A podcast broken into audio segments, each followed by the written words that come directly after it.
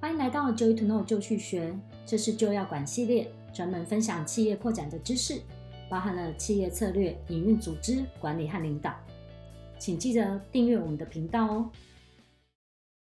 今天要跟你分享，身为专案管理者，需要一路紧迫盯人吗？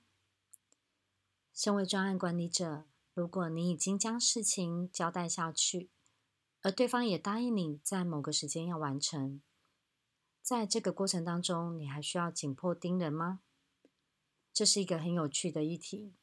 我见过无数的主管对于这种状况给予了各式各样的答案，有的时候呢，甚至于是很两极的。像是 A 这种，当然就不要管他啦，因为已经叫他做了，这是他的事。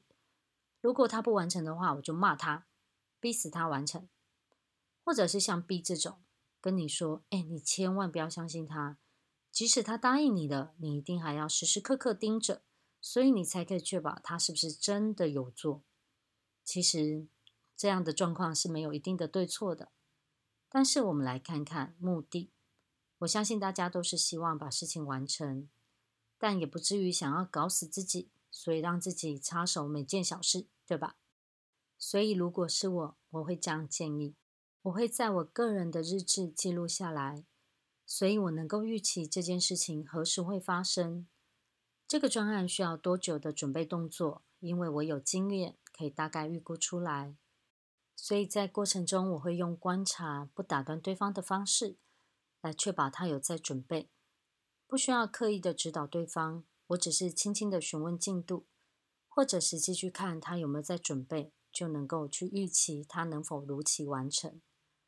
或许期间你会发现他并没有在准备，常常看到他都是在做其他的事情。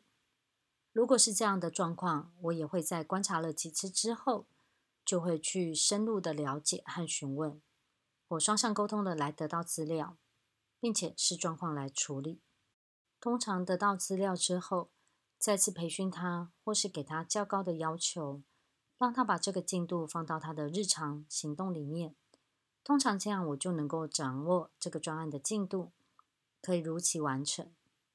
以上一项是我的成功动作，我觉得这样可以确保掌握到进度，但是又给专案处理者有一定的空间和自由度去安排他们自己的工作，结果通常都是好的。